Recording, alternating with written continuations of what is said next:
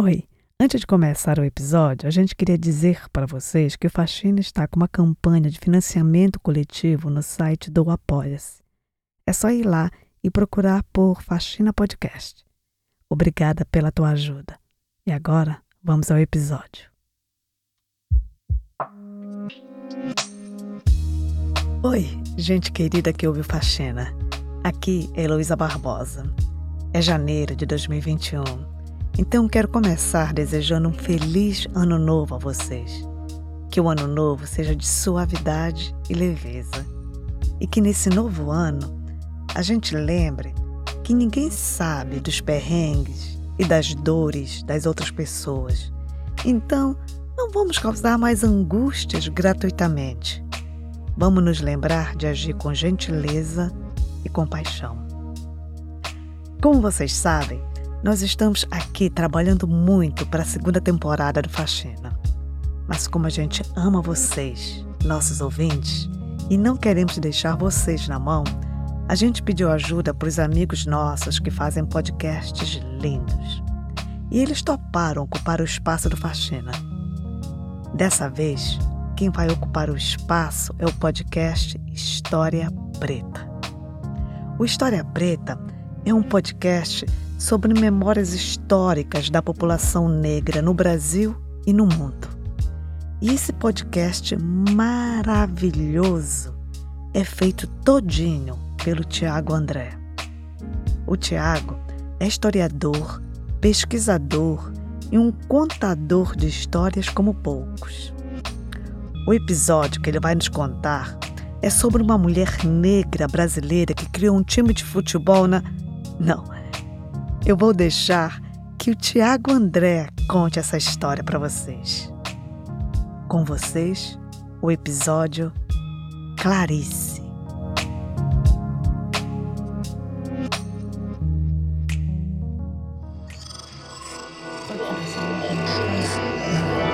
Esse podcast é, apresentado por b9.com.br.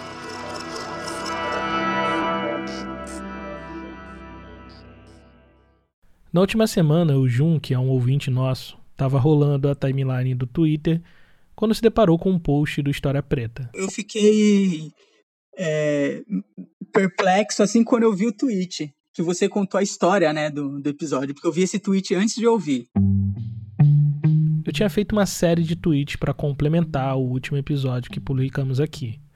Numa série de textos que lá na rede social do Passarinho a gente chama de threads, eu expus algumas das fotos que tinha mencionado no último episódio. Aí eu já fiquei besta. Eu já queria ouvir, eu adiantei, né, ouvir. E cara, não, eu não sei nem te explicar. Naquele episódio, eu estive à procura da história de mulheres negras jogando futebol lá nos seus primórdios. E depois de muito caminhar em círculos, pensando que talvez mulheres negras nem tivessem jogado futebol nos anos 30, finalmente encontrei essas fotos na dissertação da pesquisadora Aira Bonfim. As fotos em questão são recortes de matérias de jornais esportivos de 1931, que dá conta de provar que mulheres negras jogavam futebol há muito tempo, mas mais do que isso, elas eram a maioria nesse esporte. Essa descoberta é muito recente até a publicação dessa pesquisa da área Bolfin, que foi no fim do ano passado, ninguém sabia da existência dessas mulheres negras jogando futebol no subúrbio do Rio. E foi justamente essa informação que fez o Jun cair para trás. Há um mês, o primo dele entrou com um pedido na prefeitura de Jaú para transformar o nome da minha tia Clarice em nome de, algum, de alguma rua, alguma praça. Ele fez um pedido para um vereador. Clarice é a tia-avó do Jun, já falecida desde 2008 foi uma figura muito relevante para a comunidade negra de Jaú, cidade do interior de São Paulo. Aí passou para a família, né, o, esse documento. Eu até demorei um pouco para ver. Aí eu olhei lá e tava, tava assim a, lista, né, de coisas de a primeira mulher negra advogada em Jaú, a luta dela pela sociedade jauense, como, como tá escrito lá, e pela comunidade negra. E entre esses tinha o do time de futebol, fundadora do, do, primeiro time de futebol feminino de Jaú. Ele já sabia da grandeza realizadora da sua tia-avó. Sua família sempre fez questão de manter viva na memória de todos o grande ser humano que Clarice foi em vida. mas ele não fazia ideia do quão raro era o registro de mulheres negras jogando futebol. E sua tia fez mais do que jogar futebol. Ela fundou um time de futebol. E eu tava ali com, com, com mesmo com poucas informações, eu tava ali com ouro na, mão, na mão para compartilhar, né? Aí eu, eu, eu percebi, assim, a, a grandiosidade do feito mesmo. Naquele episódio, termino minha jornada num misto de decepção e esperança. Decepção porque, mesmo que eu tenha encontrado fotos, materiais que comprovam a presença de mulheres negras no futebol desde o seu início, pouco eu sabia sobre a história pessoal delas. Quais são as famílias daquelas mulheres da foto? Quais são suas histórias? Quais seus nomes? Mas minha esperança era que, de alguma forma, mais pessoas se sentissem inspiradas a pesquisar mais dessas histórias, de modo que daqui a alguns anos a gente soubesse sobre a história de mulheres como aquelas. Eu estava em casa quando eu li o post dele. Eu me sentei um pouco, os pelos do corpo se arrepiaram, o olho encheu de lágrimas e eu pensei que o mínimo que eu poderia fazer era contar essa história para vocês. Meu nome é Thiago André e você está ouvindo no História Preta o último episódio da minissérie O Negro no Futebol. Nesse episódio nós vamos conhecer a Clarice.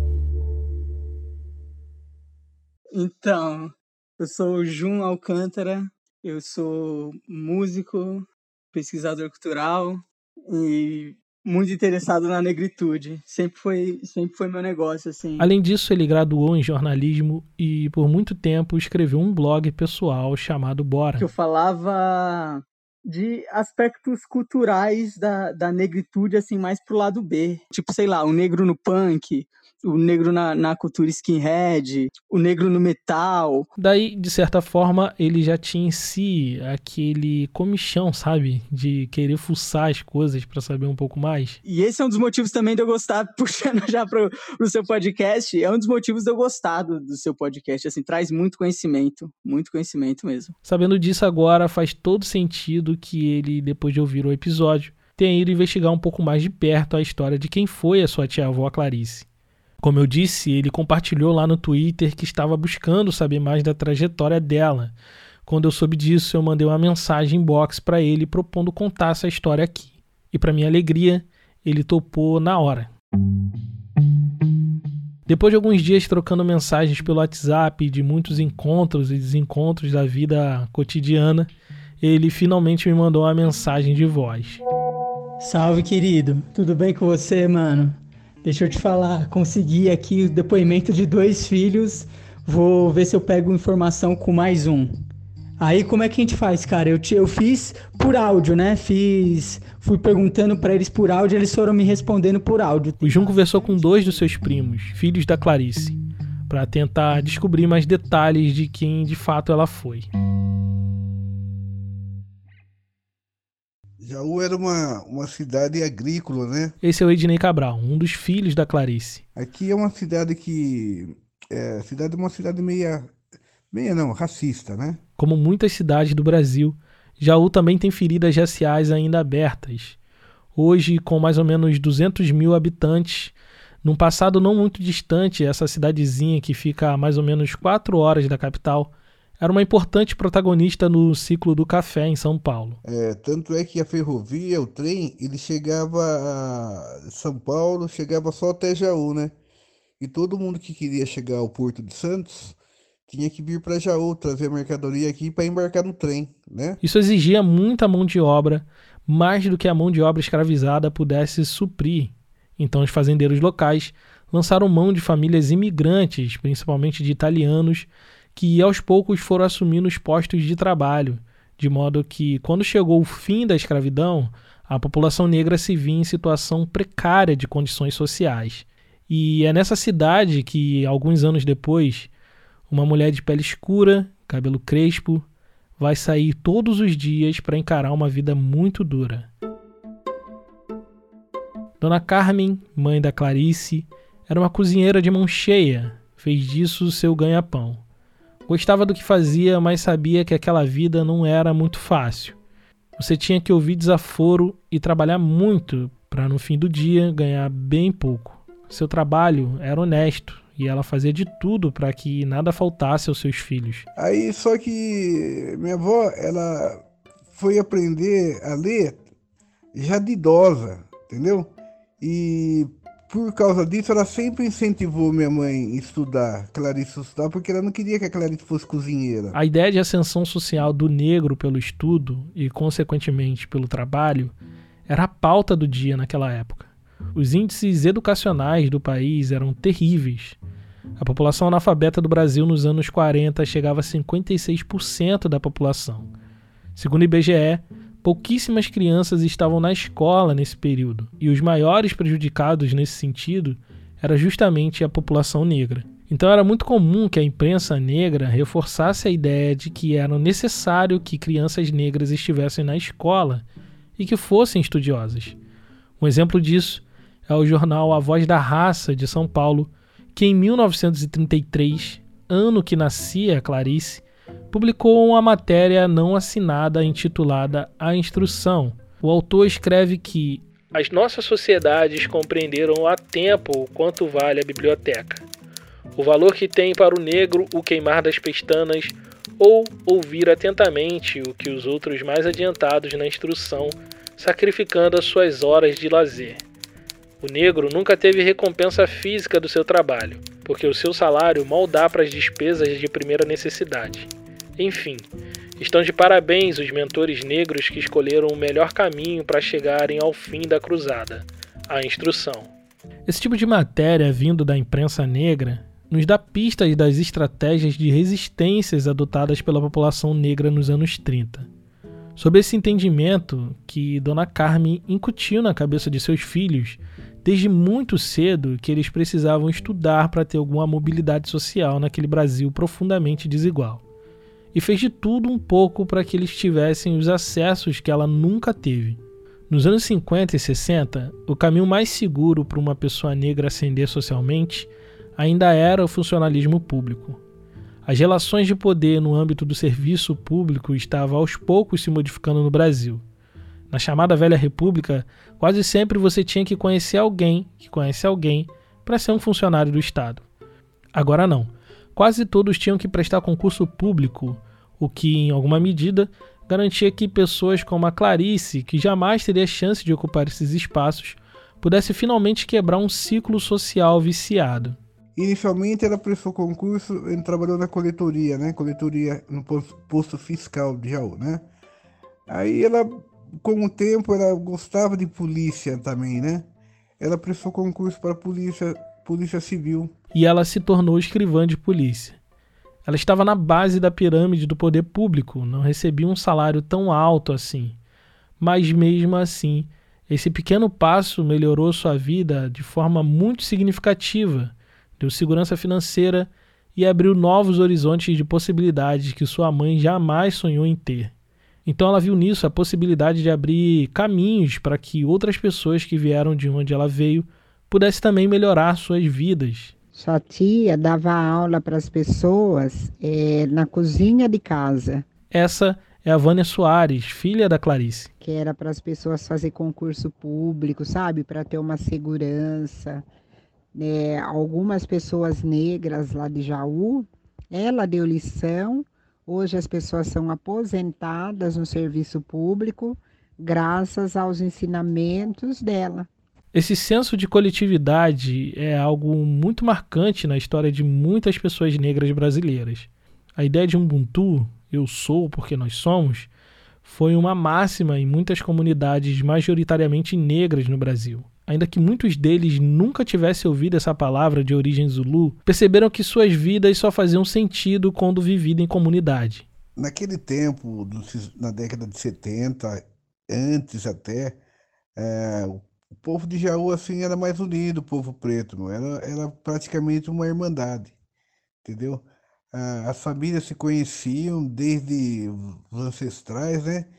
E eles iam repassando e a gente, e aí ficava, os filhos eram amigos dos filhos dos amigos, entendeu? Era como se fosse uma grande família, né? Então havia espaço para esse negócio aí, de, de fazer algumas coisas para tentar melhorar a condição social, né? condição econômica do povo preto. E quando falamos de melhoria da condição econômica, não estamos falando de ficar rico, comprar carro, casa. Não, nada disso. Na década de 60 e 70, a maior parte da população negra estava lutando pelo mínimo de dignidade. Foi querendo um pouco de dignidade que a dona Lazinha, uma conhecida da família, procurou a Clarice. Ela era trabalhadora doméstica e sentia que estava sendo prejudicada em seus poucos direitos que tinha. Clarice era apenas uma escrivã de polícia, uma trabalhadora do Estado, mas sua comunidade via nela um porto seguro. Ela era uma referência para outras mulheres negras de sua vizinhança e por isso foi a primeira pessoa que Dona Lazinha pensou em pedir ajuda. Naquele tempo, as trabalhadoras domésticas eram uma das categorias mais precarizadas. A lei que regulamentava o serviço doméstico nos anos 70 previa férias de 30 dias e registro na Previdência Social. Mas em contrapartida, elas não tinham garantia do salário mínimo, licença maternidade, repouso remunerado e nem aviso prévio. Na prática, mulheres como Dona Lazinha trabalhavam na informalidade, em condições de extrema vulnerabilidade social, sem nenhuma garantia dos seus poucos direitos trabalhistas. Que a minha mãe conseguiu para ela, na época, é, regularização da situação é, trabalhista. E a gente ainda não tinha todo esse aparato que as empregadas domésticas, né? Hoje tem. Depois desse caso, ela percebeu que precisava ajudar essas mulheres porque elas eram muitas. Ela veio numa situação né, do pessoal que estava reclamando que não tinha sábado, não tinha domingo, e as patroas também não davam não davam horário de saída, né? Era totalmente desregrado. Aí ela resolveu formar um sindicato. Um sindicato de trabalhadoras domésticas num momento histórico um pouco difícil para esse tipo de organização. Mas ela foi em frente. O ponto é que esse sindicato rendeu muitos bons frutos e as mulheres que se organizaram conseguiram garantir um mínimo de dignidade em seus trabalhos, e inclusive folga nos fins de semana.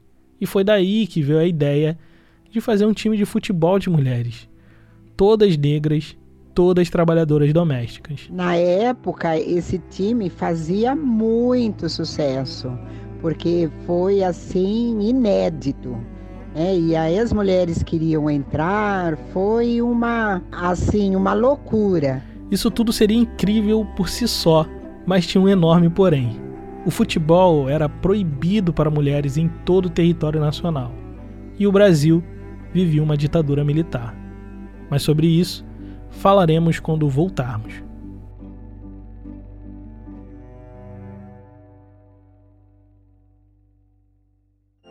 Esse podcast é mantido graças à generosidade de nossos apoiadores. Por enquanto, o História Preta é escrito, editado e publicado por mim no meu tempo livre. E por conta disso, os nossos episódios têm a periodicidade quinzenal. Se você acha esse podcast importante e quer que ele continue no ar com cada vez mais episódios, considere nos apoiar em apoia.se barra História Preta. A partir de R$ reais você nos ajuda e em troca recebe no seu e-mail uma newsletter com tudo que li, vi, ouvi para produzir esse episódio. A partir de 10 reais, além da newsletter, você participa do nosso grupo secreto e concorre a um livro todo mês. O História Preta continua independente e o seu apoio nos ajuda a manter a produção de novos episódios como esse que você está ouvindo. Então, nos apoie em apoia.se barra História Preta. No primeiro bloco, nós vimos como Clarice articulou um grupo de trabalhadoras domésticas e, no processo, criou um time de futebol composto por essas mesmas mulheres. O Jun, ouvinte do História Preta, sabia dessa história da sua tia-avó Clarice. O que ele não sabia era que o futebol tinha sido proibido para mulheres até os anos 80. E eu fiquei, caramba, cara, isso aí eu não, não sabia, não fazia ideia. Porque apesar de eu ter visto lá que, que foi fundadora do primeiro time de futebol feminino de Jaú, eu sabia que era um grande feito, mas como eu não tinha eu não tinha essas informações sobre o, o lance do futebol feminino, que eu fiquei sabendo no, no seu podcast, eu não tinha noção da grandiosidade mesmo do feito. Sim, foi um puta feito.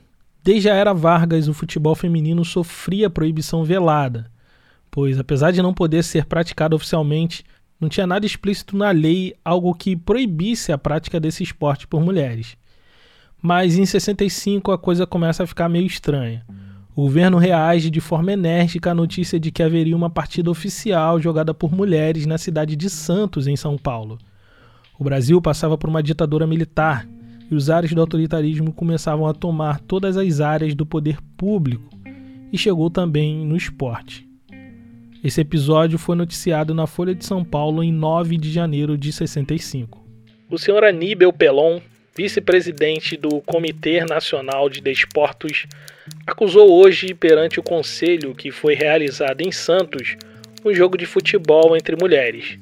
O Conselho Nacional de Desportos determinou que o Conselho Regional de São Paulo instaure um inquérito para apurar os responsáveis pela realização do jogo.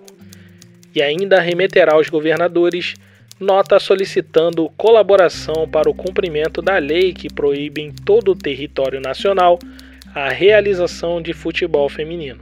Foi nesse contexto que Clarice fundou um time de futebol com trabalhadoras domésticas, todas negras numa cidade de forte herança escravocrata. Normalmente aqui é uma cidade assim meio arraigada no conservadorismo, né? Ednei Cabral novamente. E eu não me lembro que tinha resistência não era apoiado assim pelos maridos, pelos namorados. É uma coisa que é, a comunidade participou disso aí. Uh, eu digo comunidade, eu quero dizer comunidade negra, né? A comunidade negra ela não, não, ela não desaprovou, não, pelo contrário, ela apoiou. No esforço de reprimir o futebol praticado por mulheres, o governo atribuiu às delegacias de polícia a responsabilidade de fiscalizar e coibir as práticas de lazer incompatíveis em todo o território nacional. Mas você já viram o tamanho do território nacional? É coisa pra caramba. Além disso, o país passava por uma turbulência política terrível. Pipocava diversos grupos de resistência à ditadura por meio de guerrilhas na cidade e no campo. E no meio disso tudo, o futebol de mulheres encontrava suas maneiras próprias de resistir e existir em muitas cidades pelo Brasil adentro inclusive em Jaú. Ah, durou muitos anos e os treinos eram constantes e tinha campeonato. E toda vez que as mulheres jogavam, era muito, era novidade, né, na cidade. O público era muito grande.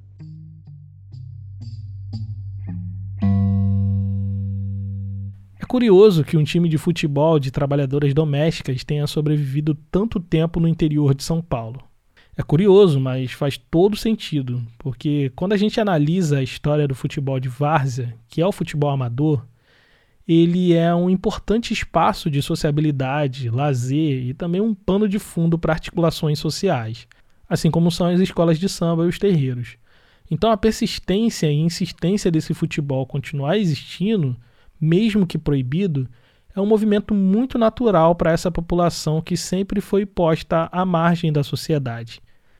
E esse é um fenômeno que aparentemente está acontecendo em vários lugares do país nessa época. Para você ter uma ideia, em 76, o Jornal do Brasil, lá no Rio de Janeiro, publicou uma matéria intitulada O Futebol Depois da Louça Lavada. O que ocorria é que toda terça-feira, às 23 horas, algumas mulheres se reuniam para jogar futebol na areia na praia do Leblon. Todas elas tinham algo em comum, além da pele escura, eram todas trabalhadoras domésticas que trabalhavam nas casas e apartamentos do metro quadrado mais caro da cidade. O futebol ocorria nesse horário, às 23 horas, para que desse tempo de todas as jogadoras chegarem, pois em algumas casas o jantar era servido muito mais tarde e elas só estavam liberadas depois das louças lavadas. Veja bem, a história dessas mulheres lá no Rio de Janeiro são muito semelhantes à história do time fundado por Clarice lá no interior de São Paulo.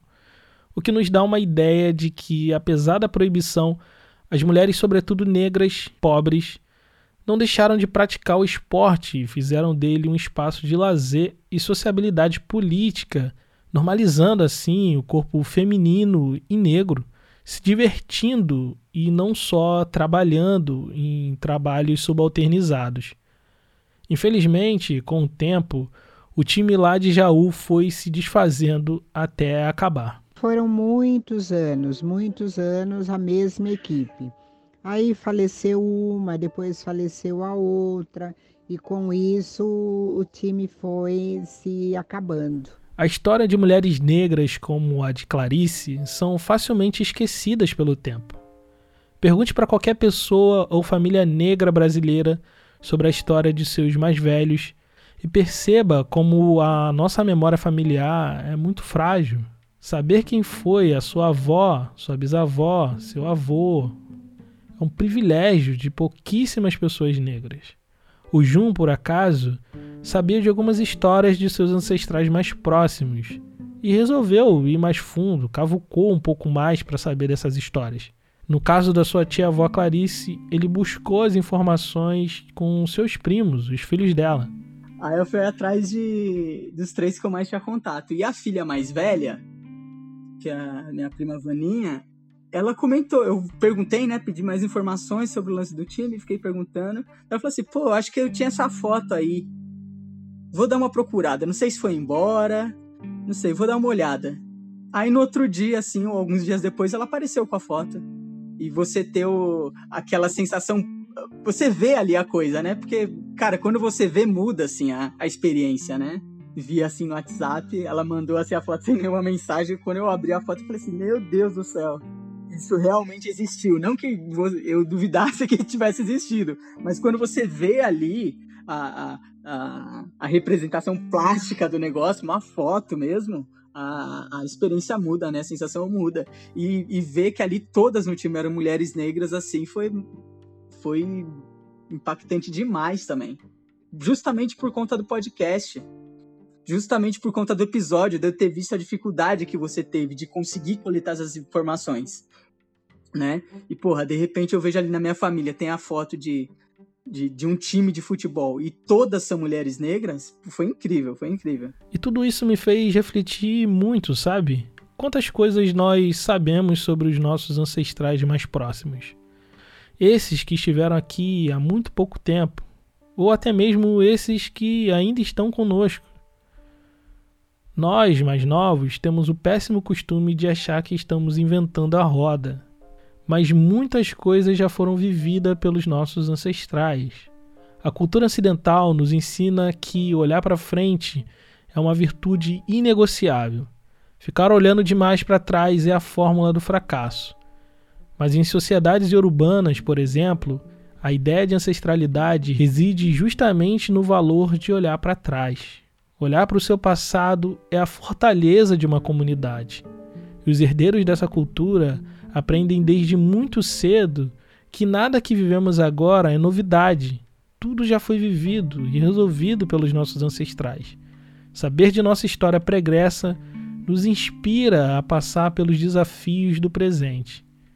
O que percebo é que, por pura ignorância nossa, nossas memórias familiares têm sido esquecidas, abandonadas. No cotidiano, assim, da vida, algo que eu, que eu percebi também, que as coisas acontecem e a gente não tem noção da importância, né? Do, do pioneirismo, ou do quanto isso é legal, do quanto isso é bom, a gente não, não sabe. Ouvir tudo isso faz um sentido desse podcast tomar uma nova dimensão simbólica. Porque, em última instância, um, meu papel aqui é trazer à tona histórias que não são muito contadas.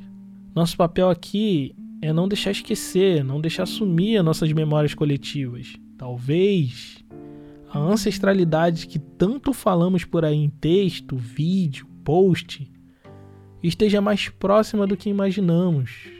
Os nossos mais velhos são bibliotecas vivas que com suas histórias nos ensinam que só há um sentido no futuro quando olhamos atentamente para o nosso passado.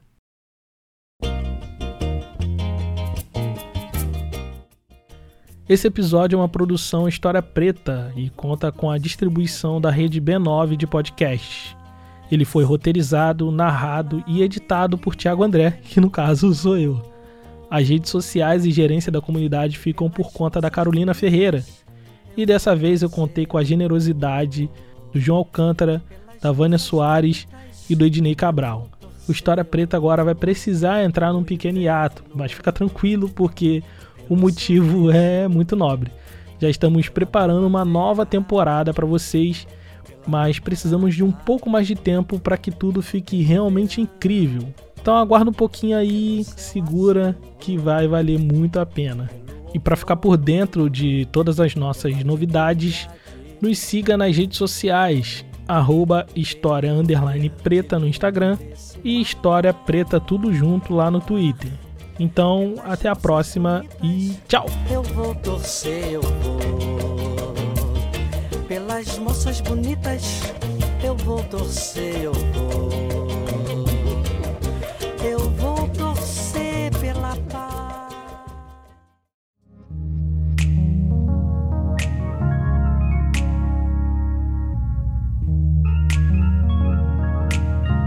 Obrigada, Tiago. Obrigada por fazer o História Preta. Quem ainda não conhece ou segue o História Preta, vai lá, não perde tempo.